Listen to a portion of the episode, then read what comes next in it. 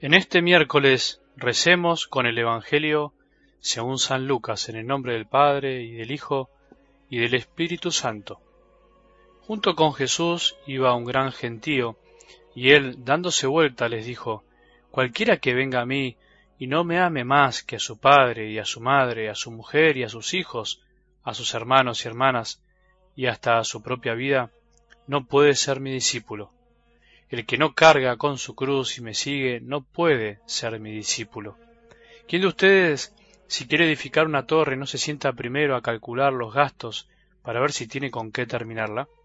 No sea que una vez puestos los cimientos, no pueda acabar y todos los que lo vean se rían de él diciendo, Este comenzó a edificar y no pudo terminar.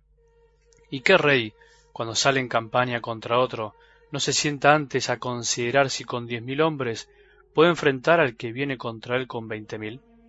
Por el contrario, mientras el otro rey está todavía lejos, envía una embajada para negociar la paz. De la misma manera, cualquiera de ustedes que no renuncie a todo lo que posee, no puede ser mi discípulo.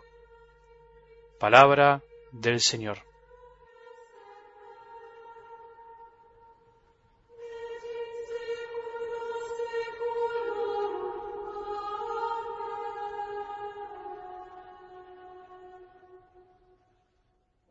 El joven que te comentaba ayer, ese saqueo de mi barrio, que me sorprendió y me llenó de emoción después de ese encuentro, de esa misa, apareció a las dos semanas en la parroquia una mañana para pedir hablar conmigo porque quería hacerme unas consultas.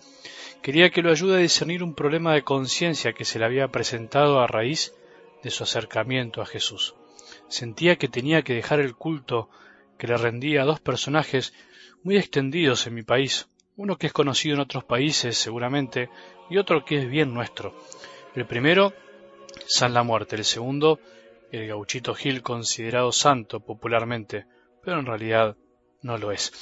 No voy a meterme mucho en ese tema, pero lo cierto es que Saqueo, ese joven, estaba convencido que a San la Muerte debía dejarlo sin dudar.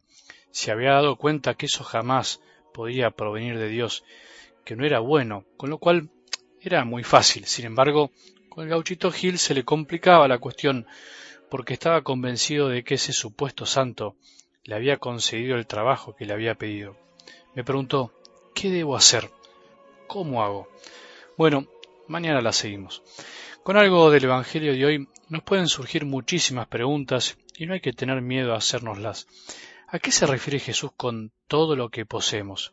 ¿Qué quiere decir cuando nos dice que para seguirlo tenemos que amarlo más que a todos incluso más que a los propios hijos. ¿Es realmente posible algo así? ¿No es una locura? ¿Es tan así? ¿Será tan literal? Si no renunciamos a todo lo que tenemos, ¿no podemos ser discípulos? ¿No podríamos hacer las dos cosas al mismo tiempo? ¿Ser discípulos y amar mucho a los demás también? ¿No es demasiado exigente el Señor? ¿No será que por eso tiene tan pocos amigos y seguidores, como decía Santa Teresa de Jesús? ¿No hubiese sido mejor que fuese un poco más blando, más amigable, por decirlo de algún modo? ¿No lo hubiesen seguido más personas? Por otro lado, ¿tiene derecho a pedirnos tanto, a pedirnos todo? ¿Qué significa cargar la cruz para ser discípulo? ¿Cuál es nuestra cruz? ¿Cuál es mi cruz? ¿A qué se refiere? Imagino que estarás pensando por qué en vez de hacerme tantas preguntas este sacerdote mejor no las empieza a responder. Es cierto, puede parecer tedioso, pero me gusta que pensemos. El Evangelio no es una receta que se dicta para todos del mismo modo.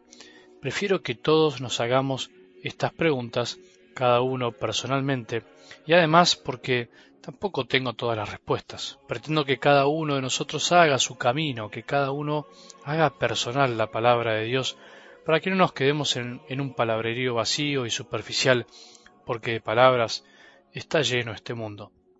Es necesario volver una y otra vez a pensar y repensar qué significa seguir a Jesús, qué significa o qué implica ir detrás de Él, y no delante como a veces inconscientemente pretendemos. Mucho más en estos tiempos que cuanto más se escucha que finalmente da lo mismo en qué creamos, total, tenemos el mismo Dios y todos terminaremos en el mismo lugar. Es verdad, hay mucha confusión, muchas frases que circulan por ahí que no siempre las pasamos por la cabeza como para entender qué quieren decir. Nunca olvidemos que Jesús no nos engañó, no nos vendió gato por liebre, haciéndonos creer una cosa para que andemos tras de él. Nunca coaccionó a nadie ni obligó, sino que se presentó como lo que era, como lo que es. Somos nosotros los que transmitimos el mensaje, los que muchas veces, por no querer ser rechazados, por no querer que piensen mal de nosotros, por querer ser buenos con los demás, terminamos aguando el mensaje de Jesús y no permitimos que reluzca en todo su esplendor. Pasa mucho esto. Por esta razón Jesús hace estas comparaciones tan lógicas, tan sencillas. Para seguirlo hay que pensar si realmente podremos hacer todo lo que Él nos pide, todo lo que Él sueña para nosotros, o por lo menos si estamos dispuestos a asumir todo lo que implica ser su discípulo. Hay que calcular antes de construir, hay que pensar bien si tenemos todos los medios para luchar si queremos ir a la guerra. La vida cristiana, ser discípulos de Jesús, tiene mucho de construir y de lucha. Vamos tras de Él con la certeza de que vamos construyendo nuestra vida siguiendo sus enseñanzas.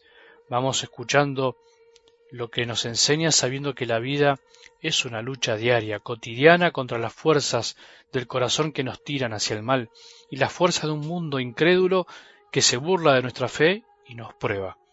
¿No te parece que todo esto tiene algo de cruz y que necesita ser pensado y rezado? Tratemos hoy de vivir algo de lo que escuchamos. ¿Estamos juntos llevando amor por donde nos toca estar? Jesús hoy nos pide todo, pero ¿sabes por qué? Porque antes dio todo y además porque nos da todo continuamente.